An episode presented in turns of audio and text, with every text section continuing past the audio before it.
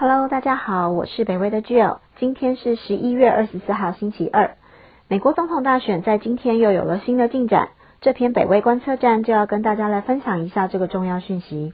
联邦总务署通知拜登准备启动交接程序。这篇是由北威研究员郭家宏所撰写。美国联邦总务署署长 Emily Murphy 在美国时间周一十一月二十三号正式发了一封信给拜登，主要是告知拜登，川普政府已经准备好启动权力过渡的程序。这是拜登宣告胜选两个礼拜以来，美国政府首次承认川普败选。Murphy 在这封信中写道：“我身为联邦总务署的署长，根据一九六三年修订的总统过渡法，我有能力提供选举后的资源与服务，以协助总统过渡。” Murphy 同时在信中也表示：“我根据法律与事实独立做出决策，并未受到任何行政部门官员的压力。也就是说，我没有接到任何指示要求我延迟决策。”这封信件的意义在于，美国政府正式承认了拜登当选，并且要来启动权力过渡的程序。根据总统过渡法，联邦总务署代表政府认可选举结果，为总统当选人提供权力过渡所需要的资金跟服务。但权力过渡是一个复杂的工作，联邦总务署如果拒绝认证选举结果，推迟启动过渡程序，就会影响政府部门的交接工作。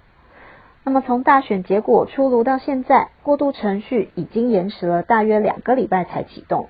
川普认为选举有舞弊的状况，对密西根州、亚利桑那州等都提出了诉讼，而乔治亚州的选票差距过小，启动重新计票的程序。但川普的法律团队无法提供选举舞弊的证据，因此诉讼失利。而重新计票的结果也是拜登胜选，因此 Murphy 正式发信给拜登，表示将启动这个所谓的过渡程序。信件发出后，川普也在 Twitter 发文，感谢 Murphy 对国家的奉献与忠诚。川普表示，诉讼仍在进行。川普说：“我们会继续努力，相信自己会胜利。但为了国家利益，我建议 Murphy 与自己的团队依照初始协议采取必要行动。”川普的顾问表示，川普的推文被圈内人解读为让步。过渡程序启动后，川普政府将与拜登团队合作来处理交接事宜。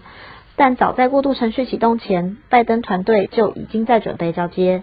但他们无法取得政府资料，无法与联邦单位联系，也无法使用六百三十万美元的政权移交事务资金。